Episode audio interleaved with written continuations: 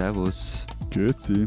Und hallo, willkommen zur 179. Ausgabe unseres Transalpinen Podcasts mit Lenz Jakobsen, Politikredakteur bei Zeit Online, wieder in Berlin. Mit Matthias Daum, Leiter der Schweiz-Ausgabe der Zeit, heute für einmal aus den schönen Schweizer Bergen. Und Florian Gasser, Leiter der Österreichseiten der Zeit in Wien. Wir haben heute zwei Themen, die sich quasi von selbst ergeben haben. Es geht eigentlich gar nicht anders, als dass wir erstens reden über die Ampelkoalition, die sich in Deutschland abzeichnet, und zweitens reden über äh, Days After Kurz, die Tage nach dem äh, zur Seite treten eures Überkanzlers, äh, Florian. Was passierte seit unserer letzten vorgezogenen Folge? Du wirst uns einiges berichten. Vorher aber noch der Hinweis, äh, wir haben mal wieder einen Live-Auftritt äh, und äh, alle, die wollen, können dabei sein, nämlich auf der Buch Wien, also der Wiener also, Buchmesse. Ja, nein? Du willst Leute ausladen, Matthias? Nein, nein, nein, aber eigentlich. eigentlich Deine Mutter darf nicht kommen? Eigentlich, nein, eigentlich sollten die das sich ja eher, die Wiener sich das eher so vorstellen, dass jetzt so, wie so die Türken vor Wien stehen wir dann. Also wir haben jetzt einfach genug und wir müssen jetzt da mal zum Recht für Ordnung sorgen, oder? Äh, das war die Begründung, mit der die Türken nach Wien gekommen sind, für Recht und Ordnung sorgen. Äh, das wird uns äh, Florian mit Sicherheit schnell gerade rücken. Ähm, Sorry, ich habe dich unterbrochen. Also, also am 14. November in ja, drei, vier Wochen äh, um 12 Uhr mittags, ist ein Sonntag, äh, mit äh, Angela Lehner, einer Autorin, die wir hier auch schon mal vorgestellt haben, ich glaube vor ein oder zwei Jahren in unseren Buchempfehlungen. Sie hat ein tolles Buch geschrieben, Vater Unser, und ein neueres Buch geschrieben, 2001, das ich gerade mit viel Vergnügen lese. Also, Angela Lehner wird dabei sein und wir bei der Buchmesse in Wien am 14. November um 12 Uhr. Werden wir eigentlich auch rappen? Nein. Ich glaube nicht, ne. Gut, nein, das ist einfach so. Also, ah, genau, und im Übrigen, äh, meine Bürosuche ist äh, vermutlich beendet, eigentlich beendet, doch. Und jetzt aber suche ich was Neues, nämlich eine neue Kollegin, einen neuen Kollegen oder wir, also meine Kolleginnen und Kollegen suchen eine neue Kollegin, einen neuen Kollegen. Man kann sich ernsthaft bewerben für einen Redakteurs-, Redakteurinnenjob im äh, Schweizer Büro der Zeit. Alle Infos dazu auf der Verlagswebsite des Zeitverlags unter Karriere ist der Job ausgeschrieben. So, und ich habe noch eine Korrektur nachzuschieben nach der letzten Sendung, die natürlich ein bisschen improvisierter war als die davor, weswegen ich äh, völlig fälschlicherweise behauptet ja, habe. Sie war vor allem Alkohol geschwängert bei euch beiden. Ja, ja, ja, du musst es nüchtern bleiben. Das tut mir leid. Ich habe damals behauptet, damals vor ungefähr zehn Tagen, dass man bei der Jungen Union, anders als bei den anderen Jugendorganisationen der Parteien, bis 40 Mitglied äh, sein könnte, bleiben könnte. Das ist Quatsch. Das, die Altersgrenze ist die gleiche wie bei den Jusos und auch bei den jungen Liberalen, nämlich 35. Nur die Grünen sind deutlich jünger, da fliegt man mit 28 äh, schon raus. So, das war es jetzt aber an äh, Mea Culpa. Lass uns mal mit dem ersten äh, Thema anfangen. Ihr wollt Dinge wissen zur Ampel. Naja, wir reden ja manchmal hinter deinem Rücken, Lenz, über, über Deutschland. Wenn ihr es nötig habt. Na, und ähm, also Matthias und ich haben ja geredet und wir haben so gesagt, eigentlich so, so Ampel oder Jamaika könnte schon ganz cool sein, weil da halt dann zwei kleine Parteien drinnen sind, die einfach Gas geben werden, weil sie müssen ja was herzeigen und Dampf für Reformen machen. Sind wir dazu naiv? Äh, du meinst, weil sie sonst untergehen gegen die große Partei, die kleinen, deshalb müssen sie Dampf? Ja, weil sie sonst untergehen, weil sie das erste Mal seit langer Zeit in der Regierung sind, ähm, weil sie einfach vielleicht auch was wollen. Mm, ja, also die äh, FDP war ja 2009 bis 2013 in der Regierung, das ist jetzt noch nicht so lange her und die Größenverhältnisse sind ja nicht so krass, äh, wie das zum Beispiel bei euch mit der ÖVP und äh, den Grünen ist, Florian. Also die SPD ist ja nur ungefähr 10 Prozentpunkte vor den anderen beiden jeweils. Die sind also nicht so viel kleiner als der große. Das stimmt also schon mal nicht ganz, aber ja, Grün und FDP waren die beiden, die da die Dynamik reingebracht haben. Ne? Wir haben ja schon darüber gesprochen, dass die angefangen haben mit den Verhandlungen, dass die von den Gemeinsamkeiten und dem Neuaufbruch und so weiter gesprochen haben. Und das müssen sie nun natürlich auch einlösen. Da ist aber natürlich auch viel Rhetorik dabei. In der Praxis geht es da schon um Inhalte und da hängt es schon davon ab, ob man das, was die da so vorhaben, Grüne und FDP und für was die so stehen, ob man das gut findet oder nicht. Man kann das auch völlig schrecklich finden und sagen, oh Gott, oh Gott, da geht das Soziale völlig verloren, wenn sich da die Parteien der Besserverdienenden irgendwie treffen. Aber dass die Ampel nicht nur bei euch relativ beliebt ist, sondern auch bei den Deutschen, liegt auch daran, dass einfach die Alternativen einigermaßen schrecklich wären, weil sie ja immer mit der Union zu tun hätten und die Union einfach so krass abgestraft wurde bei dieser Wahl und so ein schlechtes Bild abgibt, dass eigentlich kaum noch jemand, das zeigen alle Umfragen, will, dass die in irgendeiner Regierung beteiligt wären. Deshalb bleibt eigentlich nur noch die Ampel. Aber, aber wieso ging es eigentlich so schnell? Oder freue ich da jetzt bereits auf den ersten PR-Stand des Parteientrios? Ja, haha, haha. Also es gibt in Deutschland Dieses Mal Vorsondierungen, Sondierungen und Koalitionsverhandlungen. Erst danach gibt es tatsächlich eine Regierung und das wird auch alles noch unterschrieben. Und was haben wir jetzt erlebt? Jetzt haben wir Vorsondierungen und Sondierungen hinter uns.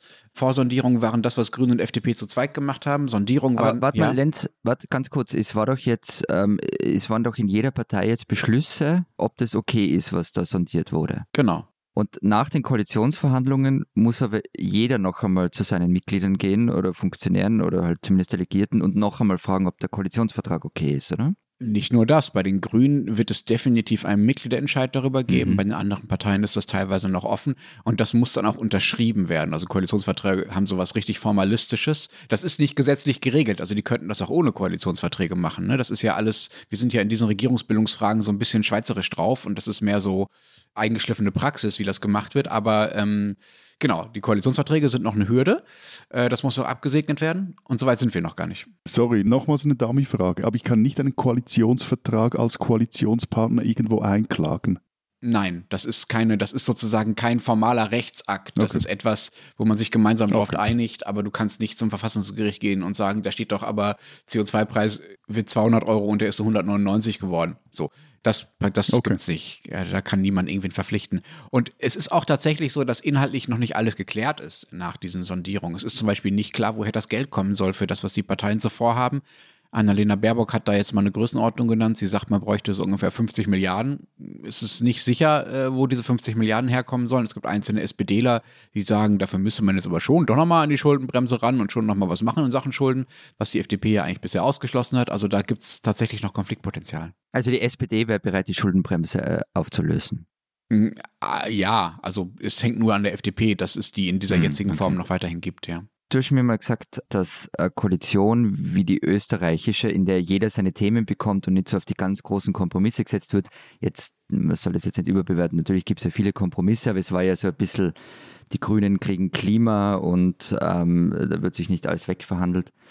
Du hast mir immer erzählt, dass für die Deutschen kommt es eigentlich nicht so in Frage. Wie kann ich mir das bei einer Dreierkoalition dann vorstellen? Ähm, das sind ja dann am Ende Kompromisse durch und durch und, und es bleibt nichts übrig, oder?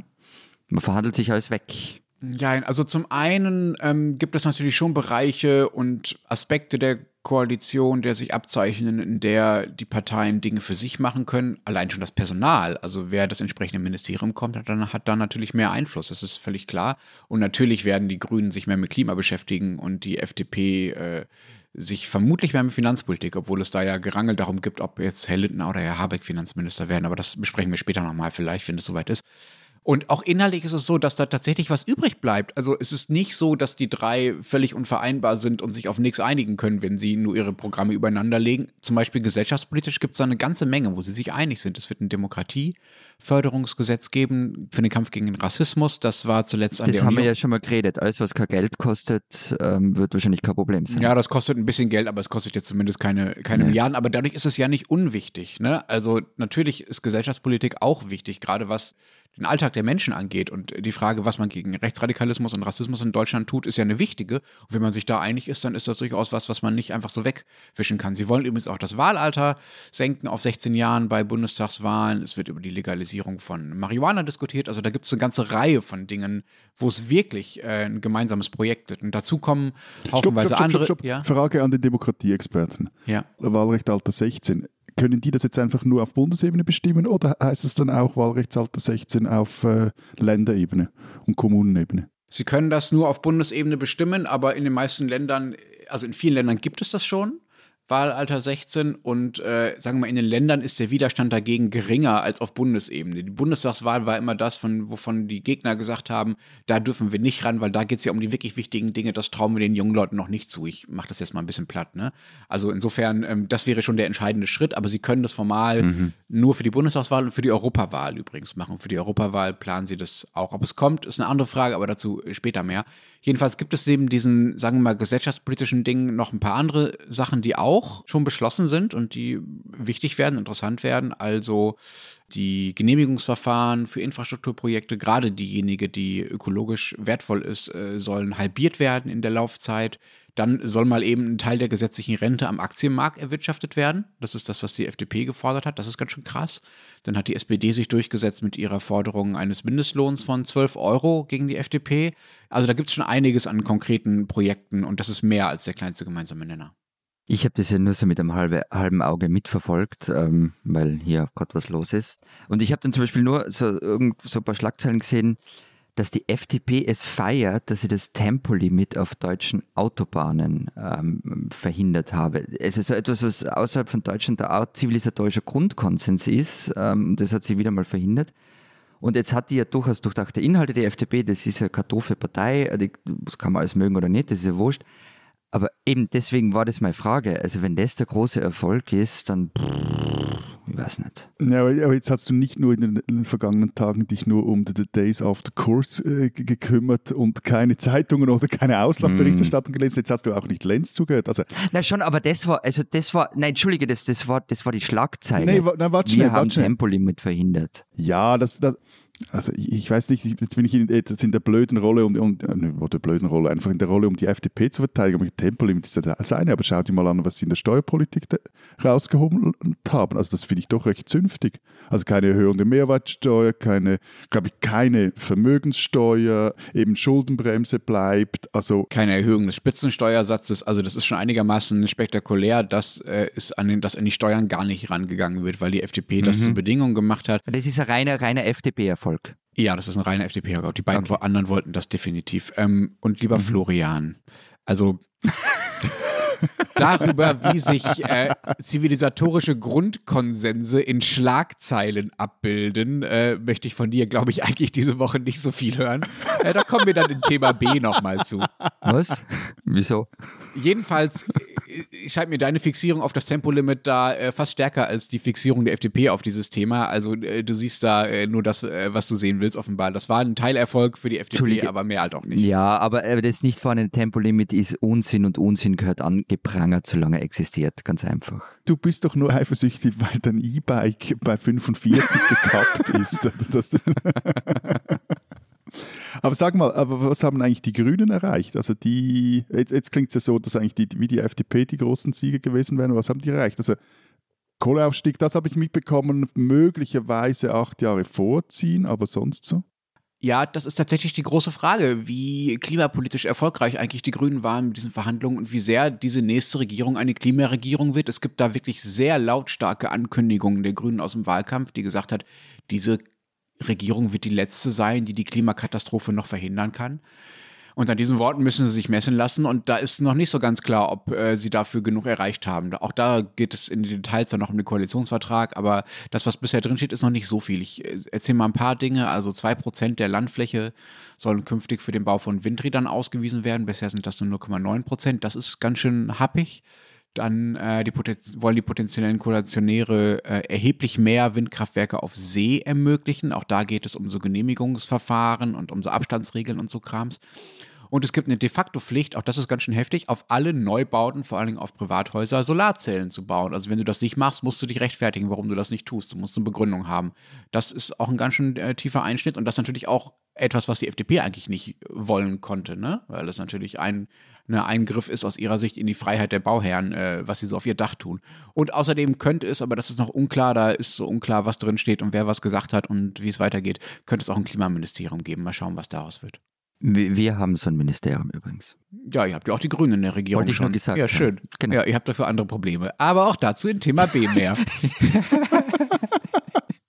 Kommt es jetzt alle anderthalb Minuten? Immer wenn es nötig ist, Florian. Ja, ja, Unsinn muss angeprangert werden, weißt du? Aber Sie sind jetzt eigentlich vom, vom, vom Klimaturn von Olaf Scholz geblieben oder versteckt er sich jetzt einfach hinter der FDP? Welcher Klimaturn, Matthias? Also auch das komische Wahrnehmung, aber ja. Also ich habe da nie einen Klimaturn gesehen, ehrlich gesagt, bei Olaf Scholz. Er hat jetzt teilt er auch noch gegen mich aus. Ne, ist gut. Also ja, ja, er ist halt gut aufgedeckt. Bring it on. Also Olaf Scholz hat ja von dieser Klimapolitik immer im Zusammenhang gesprochen mit 250 Jahre deutscher Industriegeschichte und Arbeitsplätzesicherung und so weiter. Das war immer der Kontext, in dem er die Umwelt schützen wollte. Es gibt eine sozial-ökologische Wende, nicht einfach eine ökologische Wende. Und das ist auch weiterhin der Kontext, in dem er das äh, Thema behandelt. Also dieser Kohleausstieg äh, bis 2030 was du erwähnt hast, Matthias, der sollte ja eigentlich für 2038 kommen. Bis dahin ist ja auch festgeschrieben. Jetzt äh, sagt dieses Sondierungspapier möglicherweise schon 2030, dass das da nicht formal drinsteht. Also, dass da nicht wirklich drinsteht, ja, wir werden bis 2030 aus der Kohle aussteigen. Das liegt natürlich an der SPD und an Olaf Scholz. Also, die Klimawende ist insofern keine. Auch Olaf Scholz macht mehr Klimapolitik, als die SPD das in den letzten Jahren gemacht hat in diesem Sondierungspapier. Aber es ist keine Wende. Also äh, jetzt nochmal zu dem Kohleausstieg. Also es ist ein realistisches Szenario, dass Scholz sagt, ähm, also dass er diesen Kohleausstieg verzögern wird, der jetzt gefordert wird. Naja, in der Politik gibt es ja meistens mehr als einfach nur Ja- oder Nein-Entscheidungen. Man kann durch Subventionen und durch Regulierungen und durch Incentives kann man natürlich äh, dafür sorgen, dass es möglicherweise früher dazu kommt als 2038, dass die Unternehmen von sich aus den Kohleabbau nicht mehr anstreben. So, ne? Also ihr könnt euch vorstellen, da gibt es durchaus Einigungspotenzial, das nicht darauf hinausläuft, dass am Ende Olaf Scholz einfach den Daumen gesenkt hat. So. Und an sowas glaube ich am ehesten. Ähm, ich glaube schon, dass es wahrscheinlich, hoffentlich Deutschland vor 2038 aus der Kohle aussteigt. Ähm, aber das hat auch was damit zu tun, inwieweit gibt es dann Energiealternativen, also inwieweit funktioniert dieser Ausbau der Solardächer und der Windstrom. Äh, Gewinnung, von der ich vorhin erzählt habe. So, und dann kann sich das ergeben, aber äh, dass jetzt am Ende im Koalitionsvertrag drinsteht, 2030 ist definitiv Schluss, Punkt. Das glaube ich ehrlich gesagt eher nicht. Was mich auch wundernimmt, da müssen wir vielleicht sonst mal auch noch äh, drüber reden, was diese Ampel wenn sie jetzt kommt, für unsere Länder, also für, für Österreich und, und, und die Schweiz bedeutet. Und, und zwar Inhalt, ich meine jetzt nicht, nicht parteipolitisch, was heißt das dann für Regierungsbeteiligung von Grünen etc., sondern wirklich ganz konkret. Also wenn die jetzt tatsächlich das Wahlalter auf 16 senken, wenn die das Kiffen legal machen und wenn sie bei der Energiewende trotzdem noch vorwärts machen, weil vor allem dieses, äh, was du so als Kram abgetan hast, dieses Bewilligungsverfahren, das ist ja ein, ein recht großes Ding, auch, auch, gerade hier in der Schweiz. Das würde ich nie als Kram abtun, aber bitte, ja. Aber du hast Kram bezeichnet, sorry, ja, wurscht. Aber also in, in, wenn die jetzt wirklich auch in den grünen Umbau investieren, dann gerät ja auch die Schweiz, habe ich so das Gefühl, auch irgendwo durch auch etwas unter Zugzwang, weil bei allem wir uns ja immer noch so etwas als Speerspitze des Progressiven sehen. Äh.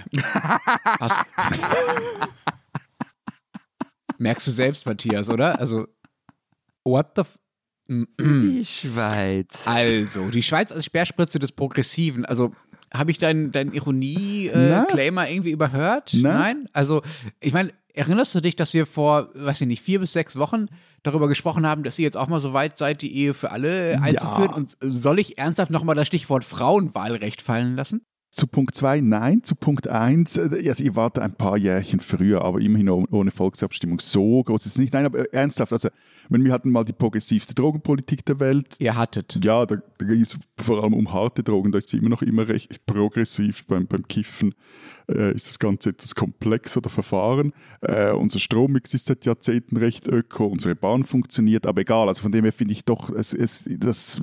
Ich, ich glaube, dass du einen Punkt hast, Matthias, und Danke. zwar damit, ähm, welche Auswahl... Also das man, fällt ja mir in den Rücken. Nein, aber also das Wahlalter auf 16, also das haben wir schon auf 16 gesenkt, aber äh, die anderen Dinge, die, die jetzt da vielleicht kommen, glaube ich schon, dass das auch eine gewisse Vorbildwirkung haben wird. Und äh, man, wenn, wenn Deutschland seine Industrie umstellt, ähm, dann hat das natürlich Auswirkungen auf die Nachbarländer und auf Europa. Ähm, das ist ganz klar. Also bei der Industrie nur noch eben ganz konkret, also dass jetzt die deutsche Autoindustrie ja. gesagt hat, wir, wir ziehen nicht den Stecker, sondern wir stecken den Stecker ein. Das hat ganz konkrete Auswirkungen auf die Schweizer Metall-, Elektro-, Maschinenindustrie, weil hier die Zulieferer teilweise hier sind oder zumindest die Firmen gehören Schweizer Firmen, die Produktionsstätten etc. Also das, äh das ist bei uns genau gleich. Also in Österreich gibt es die Zulieferindustrie ja für die deutsche Autoindustrie zum Beispiel. Oder wenn die jetzt anfangen, eben Windkraft noch mehr auszubauen, natürlich hat das Auswirkungen. Also ich glaube, es gibt zwei Ebenen. Das eine ist, sagen wir mal, das ökonomisch-ökologische. Da glaube ich auch, dass es jetzt darauf ankommen wird, dass diese Bundesregierung, wenn es sie denn in der Form dann gibt, das einlöst, was äh, sie ja von sich selbst immer behauptet, was gerade SPD und FDP, aber auch die Grünen, vor allen Dingen Habeck, in den letzten Monaten immer wieder gesagt haben, nämlich wir müssen Vorreiter sein und äh, wir können zwar nicht alleine das Klima retten, aber wenn wir zeigen, dass es geht, dann werden die anderen nachziehen. Also da gibt es einfach aufgrund der, der Größe und der Sichtbarkeit Deutschlands direkte ökonomische Effekte. Wenn wir damit was beginnen, dann kann das andere nachziehen, also zum Beispiel eure Länder. Mhm. Ähm, und die Leute werden halt sehr genau darauf schauen, ob das funktioniert. So, das ist die eine Schiene. Die andere Schiene ist, inwieweit, sagen wir, die Ampel auf euch und auf andere Länder wirken konnte, ist, sagen wir mal, dass das Äußerliche, das Symbolische, wonach sieht denn das aus? Also ähm, der Instagram-Faktor. Ja, Instagram, äh, weiß ich nicht, ob das so bestimmt ist, aber sagen wir mal, dieses gesellschaftspolitisch Progressive, über das wir schon gesprochen haben, ob das nicht vielleicht auch als neues Ta Ta Feindbild taugt für die äh, Konservativen und Rechten, äh, nicht nur in euren Ländern. Da gab es ja auch bei Merkel schon äh, einige Leute äh, in, in euren Ländern, aber auch in anderen, in Osteuropa vor allen Dingen, die äh, sie gerne als Feindbild hergenommen haben, weil sie ihnen schon zu links und irgendwie zu globalistisch erschien. Äh, und das könnte natürlich theoretisch bei einer Ampelregierung, die ja eigentlich noch progressiver ist und noch linker ist, äh, noch viel mehr der Fall sein, dass man da die deutsche Regierung als Feindbild hat. Andererseits ist Olaf Scholz kein wirklich gutes Feindbild, was das, äh, was das angeht. Und also, mm, nee, also der sieht jetzt nicht so sehr nach revolutionär aus. Und auch die Union, also die deutsche CDU und CSU, machen sich ja hier schon einigermaßen lächerlich, weil sie gerade noch versuchen, die Ampel irgendwie als quasi sozialistisches Linksbündnis zu verteufeln. Im Übrigen, das mit dem Feindbild, das geschieht ja schon. Also vergangenen Samstag hat sich bereits NZZ-Chef Guya auf die Ampel eingeschossen. Ich habe es ehrlich gesagt nur die Zeile und Unterzeile gelesen, habe mir das dann erspart. Aber ich meine, jetzt, dass eine Lieblingsvereindin Merkel weg ist, braucht der Sehnsuchtsdeutsche ein anderes Feindbild von dem her. Aber ist nicht nur Sehnsuchtsdeutsche, er hat positioniert sich ja nicht die Opposition in Deutschland schon irgendwie gegen die Ampel? Ja, aber das ist nicht so spannend, dass ich darüber jetzt lang reden wollen würde, ehrlich gesagt. Also die okay. Union sagt, also ja, die sind uns alle noch. zu links. Und die Linken sagt, das ist die Linke sagt, das ist alles nicht links genug. Also die Linke hat mhm. insofern ganz interessante Argumente, weil äh, das natürlich, also gerade durch diese Dominanz durch FDP und Grüne, über die wir ja schon gesprochen haben, nicht nur in dieser Folge, in diesem Dreierbündnis natürlich eine Koalition der Besserverdienenden erstmal zu sein scheint und dann natürlich Dinge hinten runterfallen, äh, die aus linken Sicht wichtig wäre, also Wohnungsbaupolitik und so weiter. Wobei man sagen muss, im Detail wissen wir einfach noch nicht, ob das stimmt. Also es gibt äh, das Versprechen, ein paar hunderttausend neue Wohnungen im Jahr zu bauen von dieser Koalition. Es gibt eine Mindestlohnerhöhung auf 12 Euro. Also natürlich sind da auch Dinge für die Linken dabei. Ich würde sagen, die Opposition hat sich da noch auf keine klare Linie geeinigt. Die kommen da gerade noch nicht besonders stark vor. Von der mhm. AfD ganz zu schweigen, die, da hat sich gerade der Parteivorsitzende entschieden, dass er nicht nochmal antritt. Die haben haben andere Probleme. Darf ich ganz kurz ähm, einen Schwenker nach Bern machen mit, mit eurer Erlaubnis? Weil eben mit dem halben Auge, mit dem ich gerade Außenpolitik verfolge, bei euch, Matthias, wird das Regieren jetzt doch noch komplizierter als davor. Also ihr könnt ja nur träumen von Sondierungsverhandlungen und so geordneten Verhältnissen. Du meinst das äh, so alljährlich wiederkehrende äh, Theater um die Zauberformel, also ja, die, genau. die, richtige Zusammensetzung des Bundesrats. Ja, das, das, das wird wirklich jetzt heiter weil vergangene Woche kam eine recht wichtige Wahlbefragung raus, so zur Mitte der, der Legislatur. Und die Veränderungen sind zwar im Fehlerbereich, also sie sprechen da wirklich so von vielleicht mal plus zwei und, und minus anderthalb Prozent so. Aber trotzdem sieht es jetzt so danach aus, als würden sich so drei Parteien rund um die 13 Prozent äh, gruppieren. Also vorneweg die SVP mit 26, dann kommen die, die, die Sozis mit etwas über 15 und dann so drei Parteien bei 13 Prozent und dazu noch eine so bei knapp 10 Prozent. Und das wird jetzt wirklich etwas kompliziert, weil ja die Idee dieser Zauberformel ist, man will eigentlich alle wichtigen Parteien in der Regierung haben. Die Frage ist jetzt, wer ist jetzt wie wichtig? Und vor allem wird das auch arithmetisch ein rechter Knorz, weil wir ja nur sieben Bundesratssitze zu vergeben haben. Aber sag mal, diese Fixierung auf die sieben. Bei uns werden ja Ministerien und Staatssekretäre, mal haben wir so viel, mal haben wir so wenig. Können das bei euch jemals so mehr werden, dass man halt mal acht oder neun oder elf hat?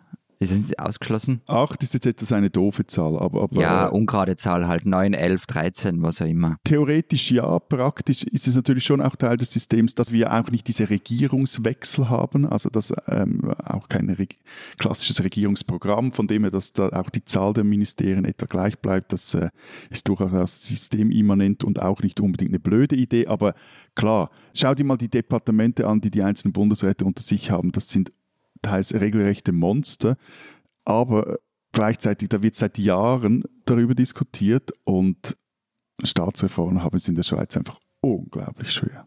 Ja, also wie hattest du das vorhin gesagt? Ihr seid so progressiv? Speerspitze. Speerspitze, Speerspitze, ja. Mhm. Mal gucken, wie lange es dauert diesmal. Diese Österreicherin sollten Sie kennen. Seit 116 Jahren gibt es den österreichischen Skiverband, kurz ÖSV. Man ist ein erfolgreicher Verband und ein sehr mächtiger. Der Präsident des ÖSV, lange Jahre war das Peter Schröcksnadel, ist traditionell politisch gut vernetzt, sehr einflussreich und männlich. Zumindest das Letztere hat sich nun geändert. Roswitha Stadelober ist seit vergangener Woche die erste Frau, die den ÖSV als Präsidentin führt. Stadelober war selbst Spitzensportlerin und unter ihrem ledigen Namen Steiner in den 1980er Jahren eine der besten Slalomläuferinnen überhaupt. Sie trat bei den Olympischen Spielen in Calgary und Sarajevo an. 1988 führte sie am 6. März beim Slalom in Espen einen Vierfacherfolg für Österreich an, gewann damit die Slalom-Gesamtwertung und hat kurz darauf ihren Rücktritt verkündet. Nach ihrer Karriere gründete sie den Verein KADA, eine Organisation, die ehemalige Hochleistungssportler berät, was man nach der Zeit als Aktiver so tun kann. Sie bietet Laufbahnberatung und Arbeitsintegration an. Stadlober wurde, und auch das ist nicht ganz untypisch für Sportfunktionärinnen und Funktionäre, Politikerin. Sie saß für die ÖVP im Salzburger Landtag und war dort Sportsprecherin. Und vergangene Woche wurde sie schließlich als Präsidentin des ÖSV vorgestellt.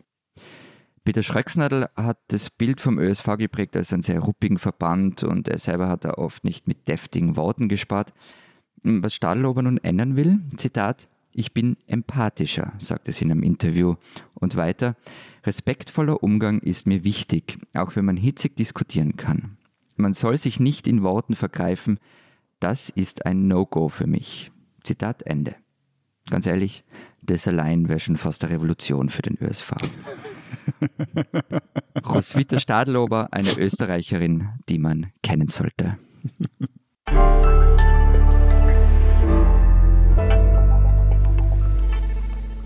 So, okay, bringen wir es hinter uns. Was willst du wissen? The Days After kurz. Also, unser Stand war ja Sonntagabend vor einer Woche haben wir unsere letzte Sendung aufgenommen. Und mhm. da war ja noch diese Nationalratssitzung am Dienstag ausstehend, oder? Genau. Da ist dann nicht mehr viel passiert, weil ursprünglich war ja die Idee, dass äh, der Plan. da ist dann nicht mehr viel passiert, sagt er. Tu doch naja, nicht so. sagen wir so, für die Erwartungshaltung, die man vielleicht ursprünglich mal hatte, dass der Misstrauensantrag gegen Sebastian Kurz und der durchgeht, das ist nicht passiert. Das ist natürlich hoch hergegangen, aber ja, also der neue Bundeskanzler Alexander Schallenberg hat sich halt wieder mal hinter Sebastian Kurz gestellt, was schon sehr bemerkenswert war. Ähm, das hatte er auch direkt nach der Angelobung am Montag schon getan. Da meinte er, ich glaube, irgendwer hat mitgestoppt. Ich weiß jetzt die Zahlen nicht mehr, ich glaube 58 Minuten nach der Angelobung hat er sich hingestellt und meinte, dass die Anschuldigungen äh, gegen Sebastian Kurz, die werden sich als falsch herausstellen, was halt echt bemerkenswerte Aussage eines Regierungschefs über Ermittlungen der Staatsanwaltschaft sind. Es war diese Pressekonferenz live, ähm, dann hat der ORF zurückgeschaltet ins Studio und da saß der ORF-Innenpolitikchef, also echt mit allen Wasser gewaschen, der macht das schon sehr lang. Und der ist dann so da gesessen und meinte so, ich, ich bin jetzt gerade etwas sprachlos. Aber ich finde es schön, dass es euch in Österreich dann auch nochmal überraschen kann, was da so passiert. ja. Aber dann wurde ja auch noch so über irgendwelche Altpapierbeigen gestritten, oder? Na, Altpapier war das nicht, das war wahrscheinlich frisch ausgedruckt. Ja, eh. Also die NEOS-Chefin ähm, Beate Meinl-Reisinger hat eben an diesem Dienstag während der Sitzung die gut 100 Seiten Anordnung zur Hausdurchsuchung an den Schallenberg gegeben. Weil er sie nicht gelesen hat, oder hat er sie gelesen? Oder? Genau, nein, er hat sie nicht gelesen. Und ähm, der hat sie dann genommen und hinter sich auf den Boden gelegt oder geworfen. Jeder hat gesehen, was er oder sie sehen wollte. Und das hat so viel Aufruhr verursacht, dass sich Schallenberg dann bei Twitter dafür entschuldigt hat. Das war alles ein bisschen, naja. Da war doch noch etwas anderes, nämlich die, also die beste Rede, die hielt dann an Freiheitlicher, oder? Zuerst fragst du die deppert pseudo-naiv von dumm, ähm, ob dann war da nicht noch diese Nationalratssitzung. Jetzt wird er panzig. Und, und, dann kommen wir drauf, dass du Österreich durchsuchtest wie eine Netflix-Serie. Aber ja, die Reden von Herbert Kickl sind ehrlicherweise immer ein Highlight. Also ist, ist natürlich bitterböse, aber schon auch ein bisschen lustig oft. Am, am, Ende hat er dann ein Geschenk für Sebastian Kurz dabei gehabt, nämlich eine Ausgabe von Oscar Wildes, das Bildnis des Dorian Gray. Das war dann schon recht arg. Eine, eine fast schon literarische Herausforderung für den äh, juristischen Studienabbrecher Kurz, oder? Ich bin mir nicht sicher, ob man Akademiker sein muss, um Dorian Gray zu verstehen. Herbert Kickl hat sein Philosophiestudium übrigens auch nicht abgeschlossen. Ernsthaft? Also, also nur kurz. Ihr seid die wohl titelgeilste Nation auf dem Kontinent, aber eure Elite ist nicht mal in der Lage, ein einfaches Studium abzuschließen. Ja, und ganz ehrlich, ich, ich fand das an Sebastian Kurz immer recht sympathisch. Also das, Ha, es war ja auch Werner Moment. Feimann, Werner Feimann hat ja auch kein Studium abgeschlossen. Hast du das gehört, Matthias? Florian findet Sebastian Kurz sympathisch. Ich fand diesen, na, äh, ja, ganz ehrlich, also diesen Aspekt fand ich wirklich ganz sympathisch. Also, dass man eben, es war bei Werner Feimann so, dass man eben keinen Titel hat und äh, kein abgeschlossenes Studium. Why not? Also, ja, fand ich wirklich sympathisch. Gut, vielleicht etwas weniger Sympathisches. Mhm. Wieso gibt euer neuer Kanzler eigentlich das erste Interview ausgerechnet Bild TV oder Bild Live? Lenz und ich haben uns kurz gefragt, ob du da dahinter steckst, weil du ja offen deine, deine Bild-Live-Sucht äh, schon gestanden hast hier in diesem Podcast. Ja, Nein, aber ernsthaft, also ja, also, äh, soll ich dir helfen? Also es würde einer sch- neu gewählten Schweizer Bundesrätin nie in den Sinn kommen, ihr erstes Interview, sagen wir sogar dem ZDF oder der ARD zu geben. ja, wobei deutsche Medien in Österreich wichtiger sind als in der Schweiz. Also die werden auch mehr gelesen, mehr rezipiert und ich würde schon auch behaupten, es gibt so eine, ein bisschen einen, einen österreichischen Minderwertigkeitskomplex. Also wir lassen uns wahnsinnig gerne das eigene Land von ausländischen Journalisten, vor allem von Deutschen, erklären. Und dann geht ihr zur Bild. Genau, und dann kommt der zweite Aspekt dazu, die Bild und die Bewegung um Kurz, die haben seit Jahren ein inniges Verhältnis. Also Paul Ronsheimer hat ja auch diese Biografie über Sebastian Kurz geschrieben und die Bild hat wiederum mal getitelt mit So einen brauchen wir auch über Sebastian Kurz. Mal schauen, ob sie das wieder tun irgendwann. Es sieht ja zurzeit für beide nicht sehr rosig aus, für die Bild wie für Kurz von dem her. Aber ich glaube, da kommen wir später noch drauf, oder? Aus unterschiedlichen Gründen allerdings. Aber noch, noch was anderes. Ähm, wie kommt der Kanzler eigentlich darauf, in seiner Antrittsrede von Zitat falschen Vorwürfen der Justiz gegen seinen Vorgänger zu sprechen? Das ist vorhin auch kurz erwähnt. Ich weiß es nicht, wie er drauf kommt. Ich habe mit einem geredet, der lange Jahre Diplomaten ausgebildet hat. Ähm, Und Schallenberg war ja Spitzendiplomat. Und also der hat dann zu mir gemeint, man merke dem neuen Kanzler erstens an, dass er immer ein Diener war. Ja, er ist ja ein Österreicher, von dem her. Ja, weil was die Diplomaten und so, aber ähm, und er sei halt offensichtlich vielleicht sogar auch nicht der allerbeste Diplomat, denn selbst dann, wenn er sich als Diener seines Vorgängers sieht, dann hat er halt mit diesen seltsamen Vorgriffen auf Justizermittlungen eigentlich niemanden einen großen Gefallen getan. Also das heißt, ich, ich muss mir das jetzt auch so erklären oder damit erklären, weshalb der neue Kanzler auf die Frage, das war glaube ich bei Armin Kurz in der ZIP 2, ob Kurz nur noch die moralische Integrität habe, um jemals wieder Hast du Kanzler... gerade hast du gerade Armin Kurz gesagt? Armin Wolf. Armin Wolf, sorry, Siehst du, so, so weit kommt Also auf die Frage von Armin Wolf in der, in der ZIP 2, der fragt ihn, ob Kurz noch die moralische Integrität habe, um jeweils wieder Kanzler zu werden. Und dann antwortet Schallenberg mit, Zitat, sicher. Also ist jetzt das auch so dieses äh, diplomatisch servile? Äh, Matthias, Wie viel österreichisches Fernsehen glotzt du eigentlich? ich wollte gerade sagen, erscheint diese Woche überhaupt eine Zeit in der Schweiz? Hast du das so geschafft nebenher? er übernimmt die Österreich-Seiten einfach komplett.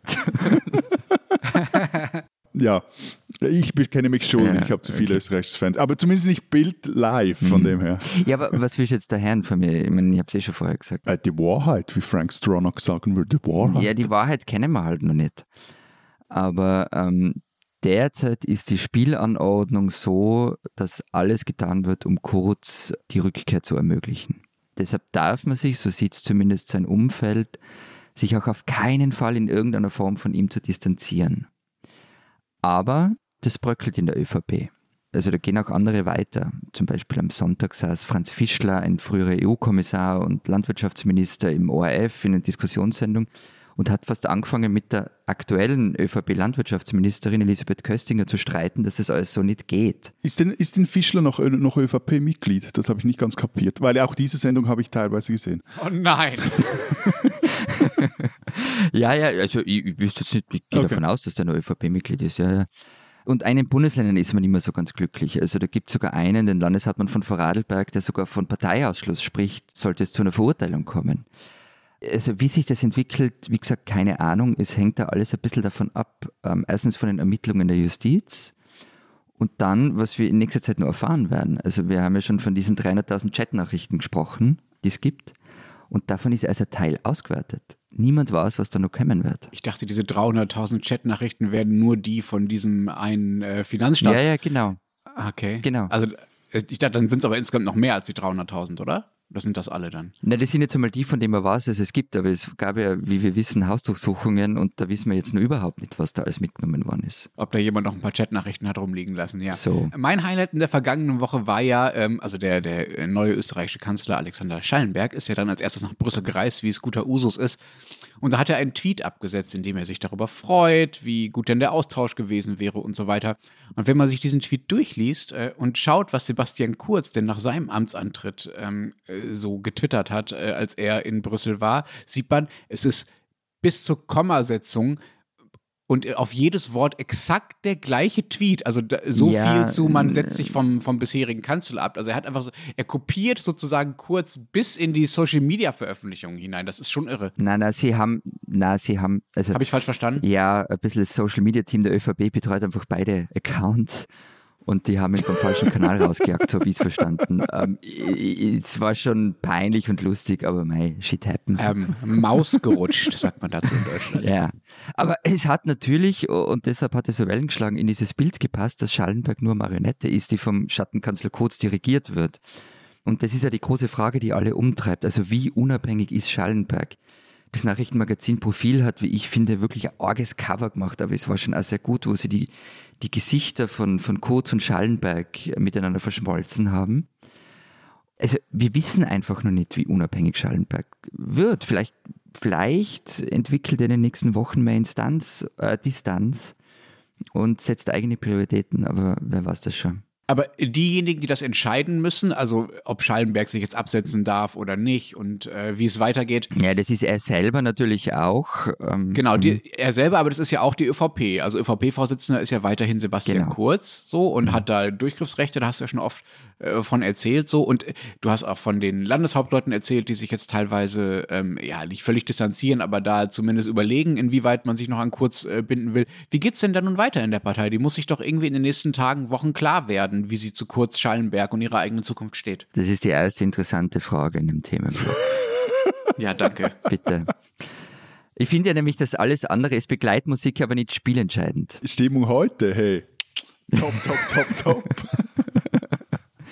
Nein, weil, weil das, ist, das ist ja wirklich die Frage, was wird aus dieser ÖVP, der konservativen Partei in Österreich? Und ich finde, es braucht eine konservative Partei in, in einem Parteienspektrum. Und da geht's halt ans Eingemachte. Und ich, ich gebe jetzt einfach nur wieder, was ähm, Fritz Plasser am Sonntag auch in dieser Fernsehsendung gesagt hat, mein alter Professor ähm, für Politikwissenschaften. Und ähm, der hat drei Optionen für die Zukunft der ÖVP gesehen. Nämlich erstens, ähm, sie wird zu einer Milieupartei, katholisch-konservativ. Das war sie schon mal vor vielen Jahrzehnten. Er sagt aber, also mehr als 15 Prozent gibt es so einer Partei nicht. Dann zweitens Möglichkeit, ähm, eine Klientelpartei. Auch das haben wir schon gesehen über viele, viele Jahre. Also eine Partei, die sich zwischen ihren Bünden, den Sozialpartnern und den Bundesländern abstimmt. Und was immer dabei herauskommt, ist dann der kleinste gemeinsame Nenner, der niemandem wehtut. Verbunden sei das dann, sagt Plasser, mit Erfolglosigkeit und einem unglaublichen Personalverschleiß, also weil die Spitzen der Partei dann andauernd wechseln, wie es ja vor Kurz der Fall war. Und die dritte Möglichkeit, die ÖVP sollte sich darauf fokussieren, in einem bestimmten Bereich äh, Sachkompetenz zu entwickeln und die auch nach außen zu präsentieren. Also Wirtschaftskompetenz als Markenkern würde sich da anbieten. Also Inserate verkaufen. Naja, jetzt komm. Also diese Wirtschaftskompetenz, die, die gab es ja auch immer, die ist ja nicht ganz verschwunden, die ist aber schwächer worden. Ähm, also und am Ende käme dann irgendwie so eine liberal-konservative Partei heraus, verbunden eben auch mit einer klaren Haltung in Migrationsfragen zum Beispiel. Aber diese Optionen und alle anderen Optionen stehen und fallen aber natürlich mit dem Personal und der Frage, wer in ein, zwei Jahren äh, Parteiobmann der ÖVP sein wird. Womit wir bei der hoffentlich zweiten interessanten Frage äh, dieses Themenblocks wären, ähm, äh, die ich gerne noch verbinden würde mit, mit einer Ergänzung von deinem geschätzten Herrn Plasser. Ich finde es bemerkenswert, dass da, sagen wir mal, die äh, Boris Johnson-Version äh, gar nicht vorkommt. Also natürlich kann die konservative Partei auch, Die haben wir ja gesehen. die gab es schon, meinst du? Ja gut, ja, die kann, kann, man ja, kann man ja weiterfahren. Also ich bin, wäre mir jetzt nicht sicher, dass äh, mit diesem Skandal, sagen wir mal, der ich will es nicht gleich populistisch nennen, aber sagen wir mal, der sehr auf populäre ähm, ähm, Meinungen äh, setzende Stil der ÖVP äh, schon abgewählt wäre. Aber das stimmt, das hat natürlich sehr viel mit dem Spitzenpersonal zu tun.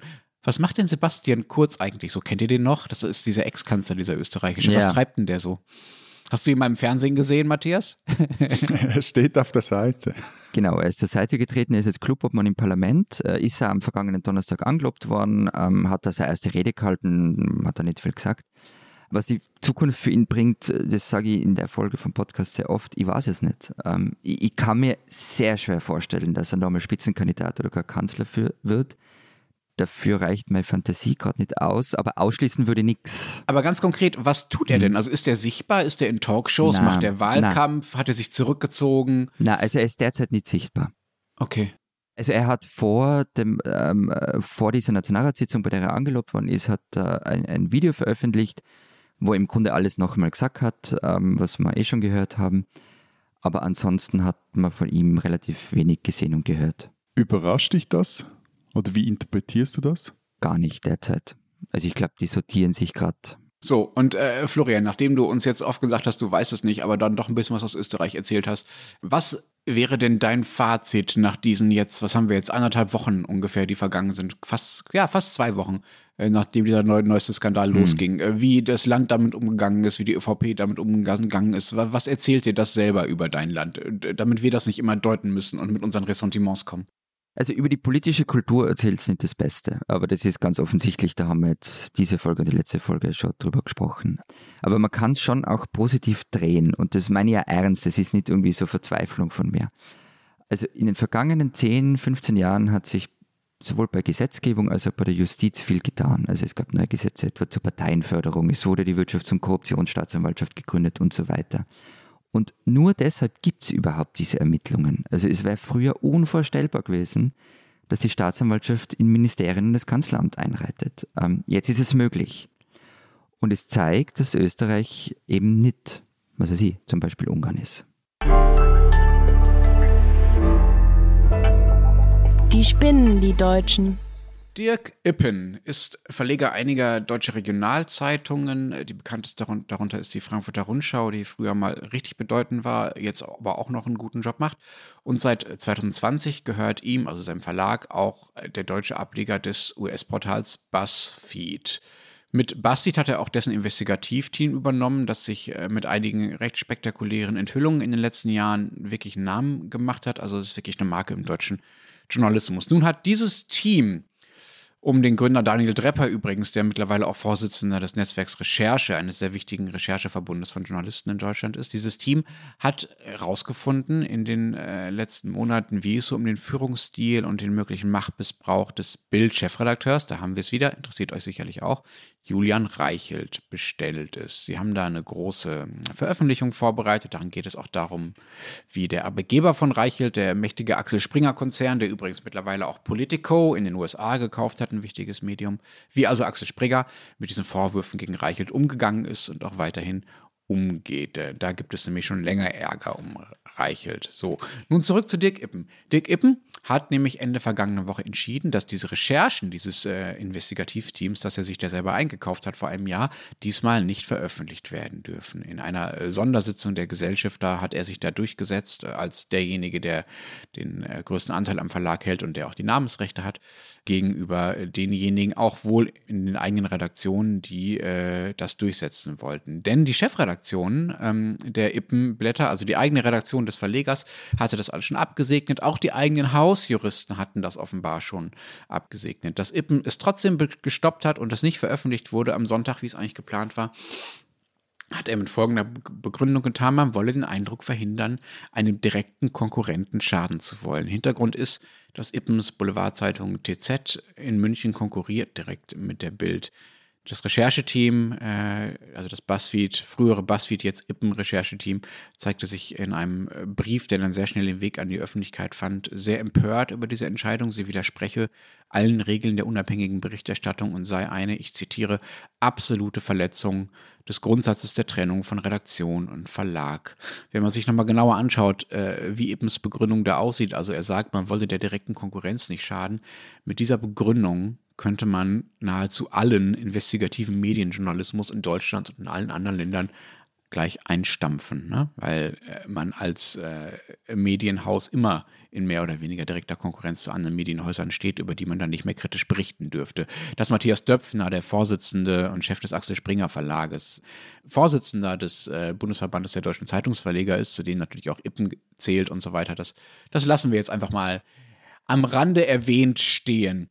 Die Geschichte hat natürlich dann doch noch den Weg an die Öffentlichkeit gefunden. Erst veröffentlichte die New York Times ein äh, Teil davon am Sonntagabend und am Montagabend erschien dann die ganze Geschichte im Spiegel, auch mit den äh, Autorenzeilen der Mitglieder des Rechercheteams, die eigentlich äh, für Dick Ippen arbeiten. Auch das sieht nicht besonders gut für ihn aus. Mittlerweile ist übrigens der ähm, Chefredakteur Julian Reichelt, um den es in diesen Geschichten geht, äh, von seinen Aufgaben entbunden worden, wie es so schon heißt. Das Ding hatte also Konsequenzen, obwohl Herr Ippen es nicht veröffentlicht sehen wollte. So hat der Verleger am Ende eigentlich nur seinem eigenen Haus Schaden zugefügt und das Vertrauensverhältnis zu seinen äh, so renommierten Journalisten und Rechercheuren zerstört und im Übrigen auch noch, äh, da haben die Rechercheure schon recht, der Unabhängigkeit des Journalismus geschadet. Dirk Ippen, das hätte wirklich nicht sein müssen.